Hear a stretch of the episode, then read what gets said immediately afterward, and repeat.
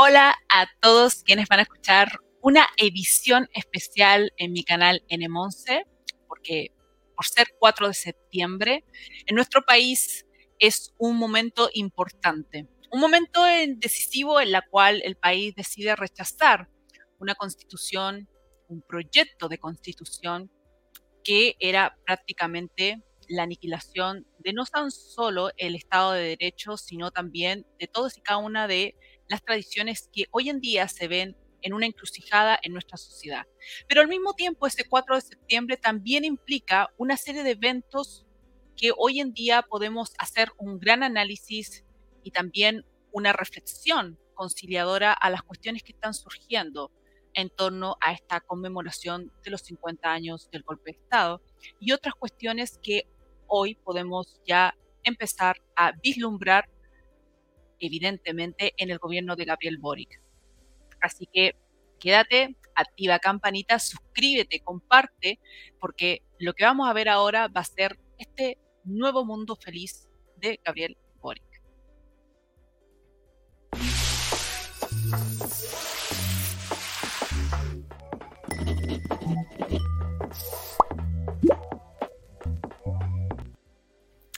Efectivamente, quise denominar en esta edición especial como una reflexión también a lo que se viene en unos días próximos, el 11 de septiembre, este tema que ha sido tan controversial, creando también al mismo tiempo una odiosidad entre la misma población.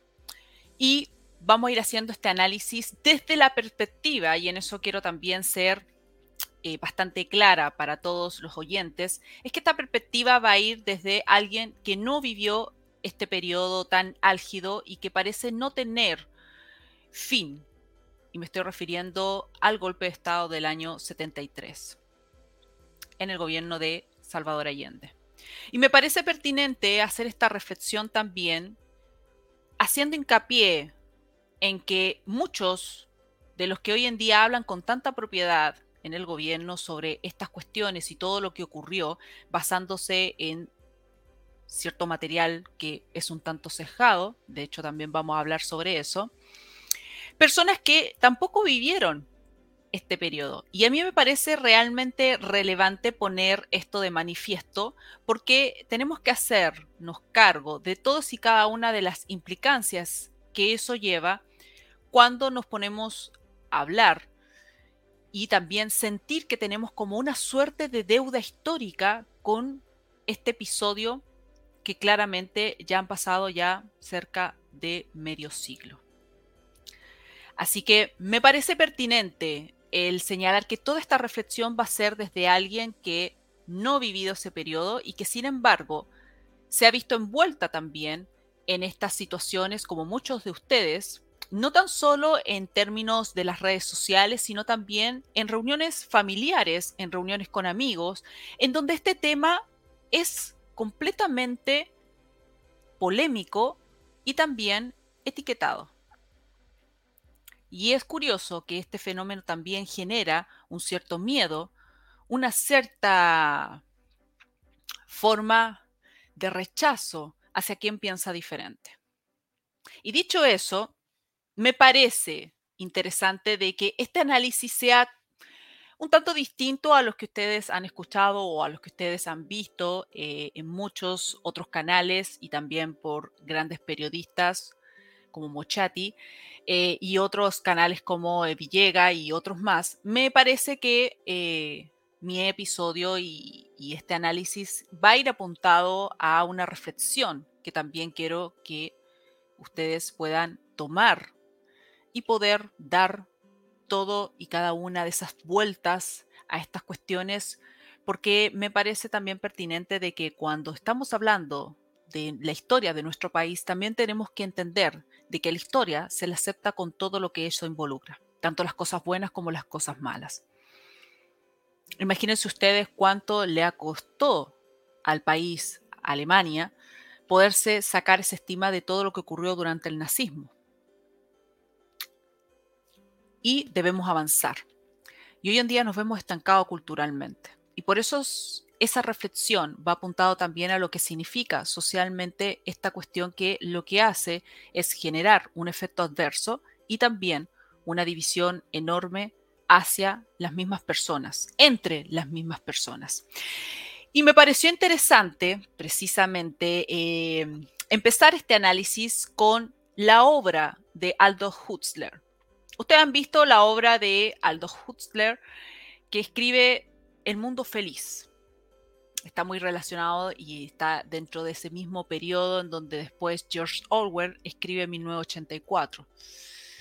Y sin embargo, Aldous decide hacer una revisión a esa misma obra.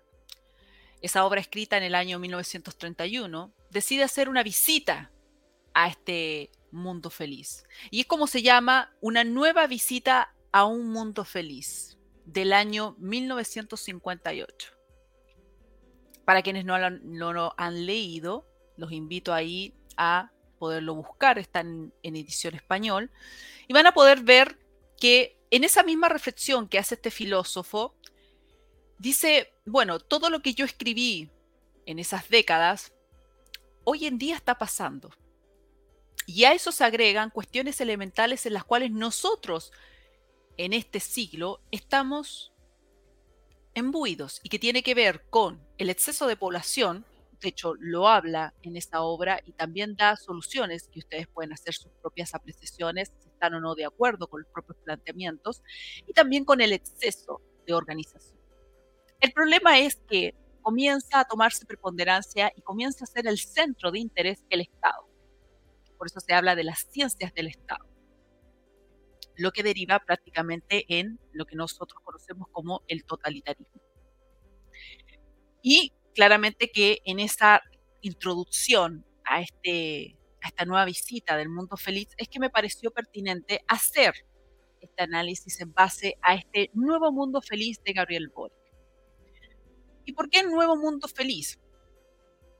Porque en episodios anteriores, que los voy a dejar ahí en la imagen para que ustedes recurran a mi canal y vean el episodio que hago sobre Boric y la escuela tomada, este gran libro de Alfredo Josely Holt. Hay evidentemente un patrón que hoy en día se repite, pero en un contexto diferente, porque ahora es el mandatario. Es jefe de Estado, jefe de gobierno, en términos de nomenclatura. Ahí nosotros podemos hacer cada uno las deducciones y se cumple o no ese patrón. Pero en ese episodio se deja de manifiesto cada uno de los lineamientos revolucionarios que tiene Gabriel Boric y con todos quienes forman hoy en día su gabinete, excepto uno que renunció, entre comillas, salió por la puerta ancha, siendo de que ya se habían hecho varias acusaciones constitucionales, eso me estoy refiriendo a George Jackson, pero me parece interesante que cuando estamos entrando a analizar lo que hoy en día está o no está haciendo Gabriel Boric, es preciso y es indispensable hacer una retrospección y poder ver cuál era el planteamiento cuando decidieron tomarse la escuela de la Universidad de Chile. Porque particularmente el engaño, la manipulación del estudiantado en ese contexto permitió que pudiesen tomarse la escuela, aun cuando no todos estaban a favor de irse a paro. Pero cuando tienes esa capacidad de mover las masas hacia el objetivo principal que tú consideras que tienes en base a una ideología, en base a un partido, resulta ser exitoso. Y luego de eso, nos encontramos en años después ese año entre el 2008 y el 2011, transcurren otros años en los cuales nos vemos con lo que ocurrió en el mal llamado estallido social del año 2019. Nuevamente aparece la figura Gabriel Boric y nuevamente aparecen también las otras figuras que hoy en día le acompañan. Por lo tanto, el patrón ideológico sigue siendo el mismo. Y en esa insurrección, que los invito a ver el episodio que hago el análisis de dos filósofos importantes en este contexto, por la cual denomino revolución molecular, está ahí los planteamientos de, de Luz y de Guattari. De Luz, quien escribe una contribución de la guerra en curso, en donde se utilizan muchos de, los de las arengas y de ciertos lemas que utilizaron los diarios para hablar el saltar los torniquetes, ya esos estudiantes que saltaban y que parecía ser la gloria porque estaban derribando los dispositivos del capitalismo. Y al mismo tiempo, Félix Guattari, que es más psicoanalista que filósofo, escribe La revolución molecular Revolución molecular porque en definitiva el hombre queda completamente desenajenado de todos y cada uno de su centro, de su ser, para tomar protagonismo una serie de dispositivos que en definitiva lo controlan. Una suerte de biopoder, pero desde varias aristas en donde ya no es un ser humano, es un cuerpo. Por eso también ellos escriben rizoma y el antiedipo. Y en ese contexto, surge este tema de analizar la insurrección, que también fue una cuestión que no se podía hablar. Sin embargo, sabemos perfectamente cuáles eran sus acápites y qué era lo que involucraba esta insurrección. Personas que han vivido esto presencialmente lo han podido tener en evidencia todos y cada uno de estos días que transcurrieron en ese periodo álgido antes de que pasara este tema de sanitario, podemos darnos cuenta cuál era el modo operandi, cuáles eran las formas en que había una organización, por lo tanto lo de espontáneo era una, una mentira y eso también lo podemos ver en cada uno de los panfletos e imágenes que se podían ver en todo Plaza Italia, en toda la Alameda prácticamente. Y por la cual hace alusión a una nueva constitución. Se hizo votación, no fue una votación obligatoria, pero sí manifestó de que el país parecía ser que quería una nueva constitución. Y esa es la constitución que después creó, hubo una gran cantidad de dinero perdido y se va a plebiscito el 4 de septiembre del año pasado. Pero ahora tenemos una nueva imagen porque esta persona que aparece en todo este tema revolucionario jacobita asciende como mandatario. Gana la segunda vuelta, dudosa o no, ahí no vamos a entrar a hacer ese análisis, pero sí nos ponemos en ese contexto como presidente de la República. Y uno ahí comienza a centrar el análisis qué es lo que está ocurriendo, qué es lo que está pasando en el país. Porque hay cuestiones que en realidad no son importantes. Hay una mera incompetencia. Hay realmente una inexperiencia por ser gente joven que llegó a ser diputado sin haber trabajado un día nadie y sin haber terminado las carreras profesionales. Es netamente como lo dijo un humorista eh, de un Winnie the Pooh, edulcorando en realidad cada una de sus estratagemas y, inoperancias, que no son más que la traducción de una ideología, una ideología por lo demás bastante fracasada. Personas que más o menos son de la, la edad de uno y que sin embargo siguen abrazando cuestiones que ya están muertas, tratando de resucitar sobre la base de de la, prensa, de la manipulación del lenguaje. Y en eso me pareció interesante el poder hacer esta pequeña reflexión sobre la base precisamente de lo que escribe Aldous Husserl. Porque realmente, y esto va a ser una comparación que a ustedes les puede sonar un poco chocante, pero si ustedes analizan y van a estudiar todos y cada una de estas cuestiones, se van a dar cuenta que hay patrones similares a los que alguna vez utilizó Adolfo Hitler. Y es enjundioso de que cuando uno va a hacer este análisis, uno tenga que entender el trasfondo y lo que significa el contexto social en la cual está inserta la persona. Porque no es por azar que Gabriel Bori asciende como mandatario en este periodo en donde se produce un poco tiempo la insurrección del año 2019. de otro modo Gabriel Boric no sería hoy presidente de la República. Y eso es un hecho. ¿Y por qué lo quise relacionar con esta nueva revisión que hace este filósofo a este mundo feliz? Porque precisamente se centra en uno de los biógrafos mejores y que ustedes también pueden encontrar, eh, uno de los mejores biógrafos de Hitler, que es Alan Bullock, quien escribe sobre todos y cada uno de los patrones, todos y cada uno de los estratagemas que tenía pensado Adolfo Hitler para tomarse el poder y para poder llevar a cabo todos y cada uno de sus cometidos que formaron parte de la historia. Alan Bullock escribe y establece cuestiones bastante interesantes y que me parecieron que hoy en día no están tan alejados de esta figura que tenemos aquí en Chile. De hecho, tenemos que entender de que en esa muerte, en esa crisis de la modernidad, que se, desencadena con la Segunda Guerra Mundial, evidentemente trajo estragos no tan solo para la parte de la filosofía, para el parte de la ciencia, para el parte de las humanidades, sino también para la sociedad. Porque eso significó poner en jaque esa tradición social para crear una nueva ética social.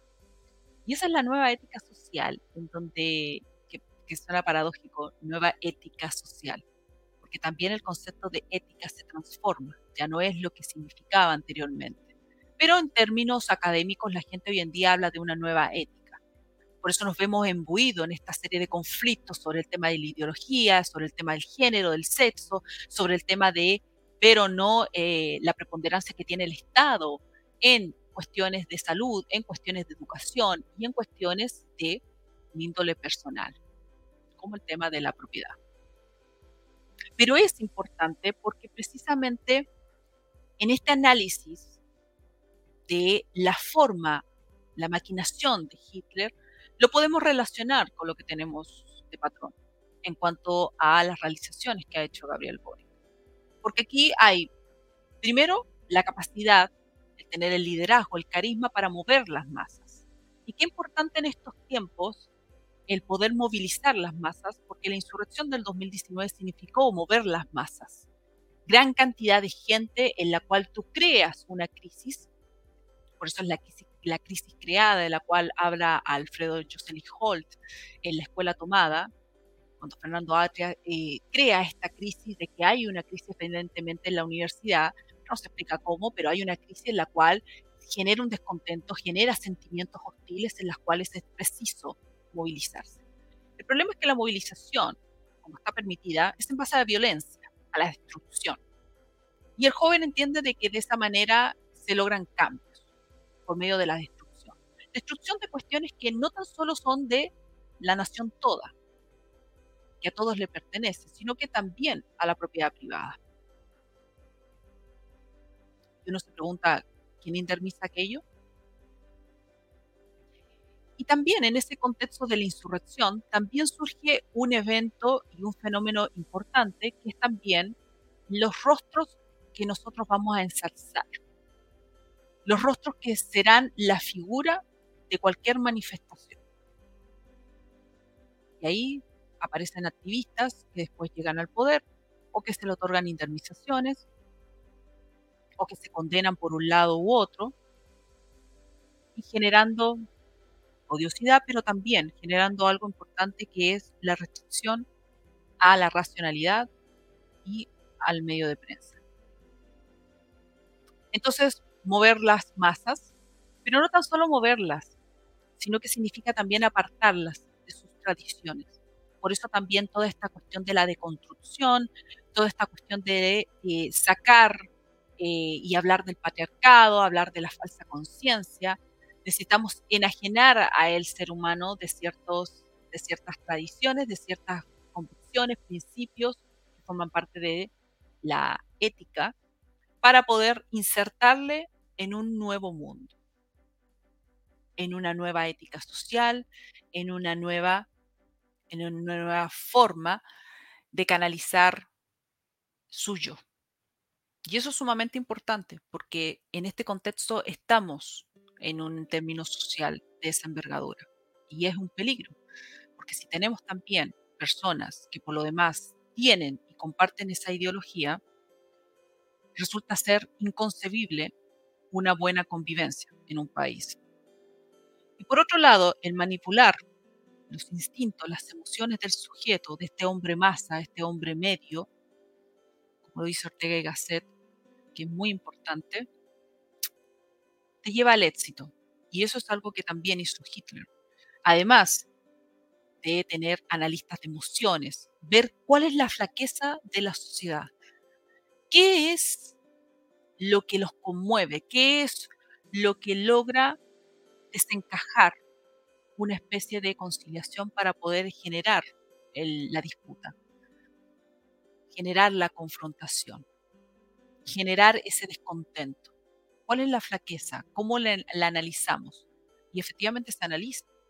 No es un tema de azar lo que ocurrió en el 2019 para después llegar Gabriel Boric al poder, como la figura de un socialdemócrata. No es casualidad la gente que cree en la promesa de lo que tenía la nueva constitución y hablar de los derechos sociales como algo realmente dadivoso y solidario para las demás personas. Y no es tampoco caprichoso utilizar hoy en día la, pobreza como una estrategia política. En definitiva, es trabajar para ellos, pero en definitiva no resolver absolutamente nada. Seguir teniendo a la gente estancada.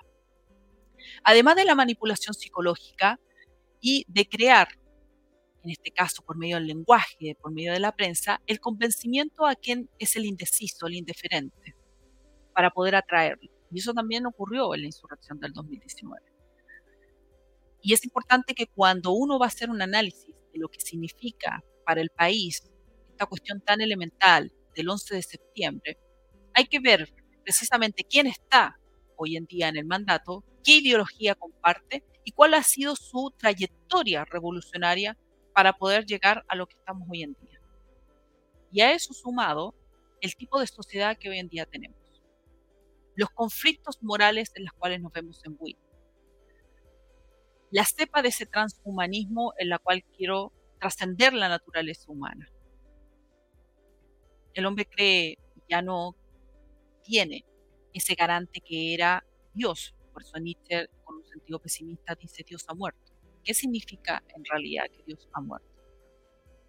Es un tema netamente de contexto religioso, es un tema de la determinación de mi propia existencia. Y esas son cuestiones elementales porque cuando estamos hablando en esta situación que nos vemos embuido hoy en día, es ese es el fenómeno que tenemos que tener en cuenta y por la cual lleva a estos totalitarismos. Ahora bien, ¿qué implica hablar hoy en día de un totalitarismo, de una dictadura, que ya no es en los términos de antes? Si ustedes analizan la historia, ya no es igual. Pero sí, la figura del Estado sigue tomando preponderancia. Pero ahora ya no es creando campos de concentración, ya no es exterminando al oponente, ya no es de esa manera que, se, que ocurrió, pero sin embargo, bien podemos crear un totalitarismo sobre la base de la manipulación del lenguaje, la reducción de la capacidad de pensar, darle esa relevancia al hombre masa, que es alguien en definitiva que ama la técnica, pero no tiene ningún conocimiento de técnica. Y eso lo vemos en el término político, en el término académico todas esas transformaciones son el caldo de cultivo para traer al poder gente como la que tenemos hoy en día. Porque es un declive, es algo que va declinando en el tiempo. Por eso transforman todo. El concepto de familia se transforma de lo que había en década anterior a lo que tenemos hoy en día. El político también se transforma. ¿Qué significaba tener un presidente de la República? cuál es la prestancia que tenía que tener. Y eso también se ha transformado. Por eso vemos a Gabriel Bori, por ejemplo, de esa forma poco prolija de vestirse, sin corbata, es parte de toda esta transformación que se quiere hacer, que te lleva a estos totalitarismos, a estos mosaicos estatales que toman de todo y en realidad no tienen nada concreto es un mosaico. la política hoy en día se ha transformado en eso, con una serie de gente que no tiene experiencia, que no tiene las competencias, pero que comparte una ideología realmente fervorosa, casi como una religión. Y por lo tanto, ¿qué es lo que hace eso? Sectorizar. En este sentido, lo que hace es crear un cerco con la gente que comparte su misma ideología, dejando excluido al resto. Por eso se presentan esas confrontaciones que hoy en día vemos. A eso sumado que en realidad partidos políticos ya dejaron de trabajar para el militante hace muchísimo tiempo. Y tendrá que haber una reestructuración realmente armoniosa para que el ciudadano vuelva a creer en un partido político. Cuando definitivamente, efectivamente se siente escuchado. Entonces, en esa, en esa cuestión es lo que Fuello escribe en uno de sus ensayos como la desmundificación. Ya el mundo que teníamos antes no es el actual. Tiene transformaciones importantes, pero hay también una forma desarraigada de vernos a nosotros. Y lamentablemente, lo que hoy en día ha contaminado no tan solo el área política, sino que el área social, es la ideología. Y las ideologías, como bien lo dice Fuello, son precisamente sucedáneos de Dios. Cuando Dios muere ya no hay garante, no hay ese garante absoluto en cuanto a mi existencia, queda en la nada, queda completamente desamparado el hombre y por lo tanto comienza a abrazar a la ciencia. Por eso hoy en día vemos el tema del transhumanismo que toma bastante protagonismo. Y hay un financiamiento también importante por parte de una élite que lo que persigue es en definitiva decirte a ti qué es lo que vas a adquirir, qué es lo que vas a hacer, qué es lo que vas a ver y qué es lo que vas a terminar pensando. Eso es una forma de totalitario. Ya no en los términos anteriores pero sí son cuestiones elementales que es preciso tenerlo, porque eso es lo que transforma que nosotros conocemos como el colectivo totalitario, como bien lo dice Huxley. Ese colectivo masa que siente el derecho de violentar, de manifestarse de esa forma, porque es algo que ya está como un patrón común, la violencia, la destrucción.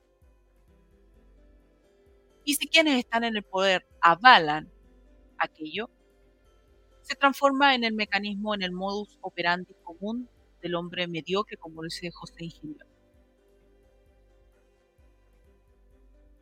Esas cuestiones son parte de lo que tenemos hoy en día. Y precisamente en, este, en esta odiosidad que se crea hoy en día, en la cual parece un gobierno empecinado en forma ya obsesiva de conmemorar 50 años del golpe, pero conmemorar, idolatrar una figura en particular, Allende. Allende que aparece en esta insurrección del año 2019, la última cena. Ustedes pueden ver que es la imagen que tiene este episodio. Aparece en la última cena, no es por casualidad, tiene también un alto contenido ideológico que podemos nosotros vislumbrar y que significó también una de las tantas causas que uno podía ver en la Alameda con respecto a la dictadura.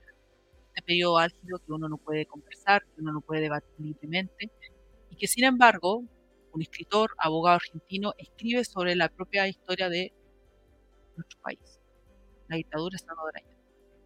Me refiero a Nicolás Márquez.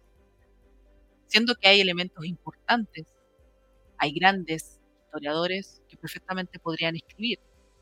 Pero es un tema tan sensible, es un tema tan complejo hablarlo, que nos estanca culturalmente. Porque no puede ser que en una reunión social uno no pueda hablar de lo que significa para esa persona el gobierno militar Pinochet, con sus cosas buenas, con sus cosas malas, que no pueda hablar, opinar sobre ello, es bastante problemático. Porque no tan solo crea el miedo, sino que también genera sentimientos de odio. Esas son cuestiones realmente catastróficas para avanzar culturalmente.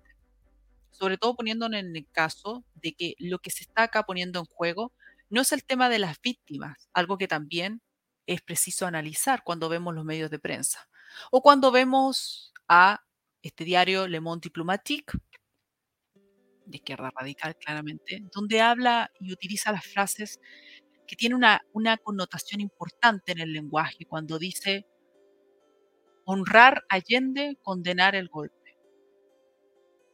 Siendo que el golpe es un tema de efecto de una causa importante en el gobierno de Salvador Allende.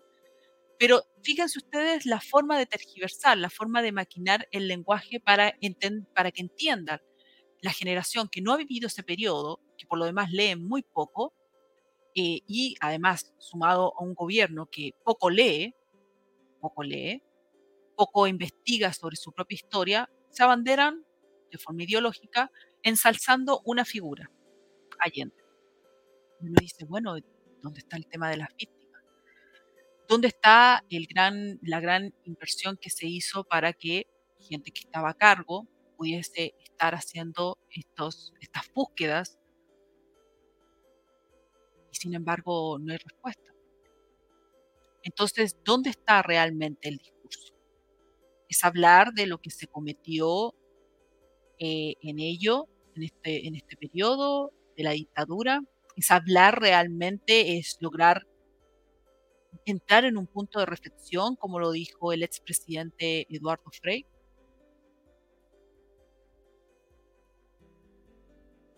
¿O es en la forma en que lo dice la mandataria, la exmandataria Michelle Bachelet?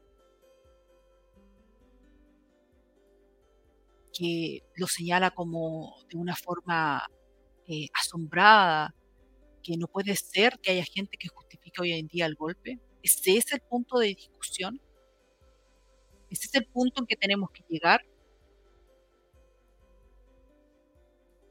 Sobre todo cuando estamos sectorizando, estamos sesgando todas estas perspectivas eh, sobre la base de gente que piensa igual y excluimos al resto. Por eso finalmente Gabriel Boric está gobernando para el casi 28% que tiene, si es que no es menos, la población y el resto necesita otras cosas, necesita otras regulaciones, necesita que en realidad haya seguridad en el país, que la inversión no se vaya. Pero sin embargo, enfocamos toda nuestra atención en esta conmemoración que ha resultado ser una odiosidad para el país. Porque vayan ustedes a preguntarle a la gente si realmente le interesa esa conmemoración. Que por lo demás hay dineros públicos en todo este financiamiento. Se traen a exmandatarios, se traen a figuras como el juez Garzón, que fue, dicho sea de paso, acusado de, cohecho, pero se, se lo trae, eh, se trae otras figuras que en realidad eh, veneran a esta, esta suerte de revolución romántica. Eh, digo romántica porque en realidad así se venera en, los países como Alemania, como Irlanda, donde está también el Che Guevara, está Fidel Castro, pero nadie conoce en realidad la situación que significaba para Cuba toda esa revolución romántica que se quería, que no era más que la traducción de una URSS, pero en Latinoamérica. Un mini continente rojo abrazando todas las posturas comunistas que trajeron todos y cada uno de los estragos que nosotros ya conocemos. Y claramente que el discurso de todo esto está apuntado a la figura antagónica que es Pinochet. Y nos metemos en, ese, en esa suerte de, nebulosa que no encontramos nunca la forma de poder avanzar. Y seguimos en eso. Han pasado 50 años seguimos en eso. Después pasará un siglo y vamos a seguir con eso. Y eso es un error también en cuanto a los jóvenes hoy en día y si hay un joven que está escuchando. Primero uno tiene que investigar, tiene que leer, tiene que interiorizarse.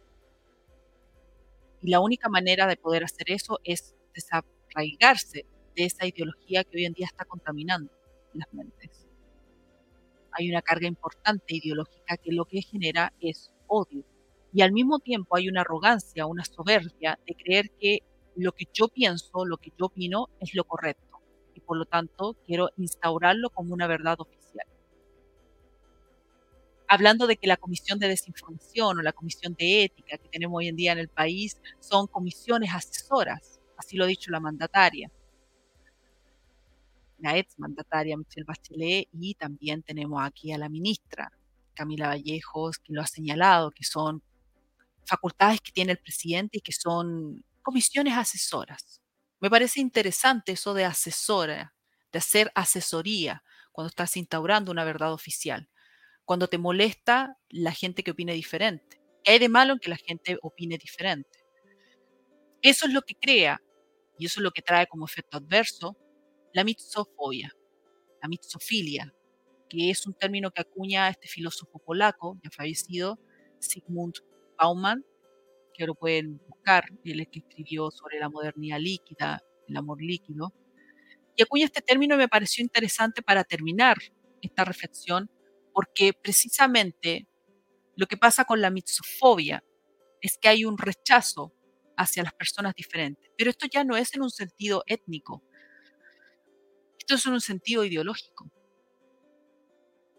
Empezamos a sentir odio y eso se puede ver también en el Parlamento, con la declaración que se dio lectura y que venía precisamente de la democracia cristiana, que llamó a que las Fuerzas Armadas intervinieran para evitar esta dictadura. Pero eso no es una verdad. Que tú pienses eso, estés de acuerdo con eso, está mal y es algo que se inserta en la sociedad. Genera un rechazo, genera un odio, genera un miedo hacia hablar sobre lo que uno piensa, sobre lo que uno opina. Y sin embargo, por el otro lado, que mencionen que Allende es tan democrático, o que nunca hubo una dictadura, o que salga de forma introspectiva eh, un audio después de tantos años aparece un audio en donde dice que en realidad Salvador Allende iba a convocar un plebiscito, como si la realidad que vivía, se vivía en ese entonces, daba y era propicio para que el país en realidad se iba a manifestar por todas y cada una de las cuestiones que tenía pensada en su idealización Salvador. Hay una idolatría, una idolatría, una importante que en definitiva está contaminando y si dichas personas en realidad no salen de ese espectro, eso lleva al rotundo fracaso. Ya ensalzar una figura estableciendo como verdad oficial aquellas cuestiones que las cuales tú no puedes decir. Y eso es propio de un totalitarismo. Esas son cuestiones importantes que quería dejarlas en la palestra y también compartirlas con ustedes. Espero que les haya sido de agrado, que puedan suscribirse, que puedan también difundir ideas de la libertad y nos estamos viendo en un próximo episodio. Chao, chao.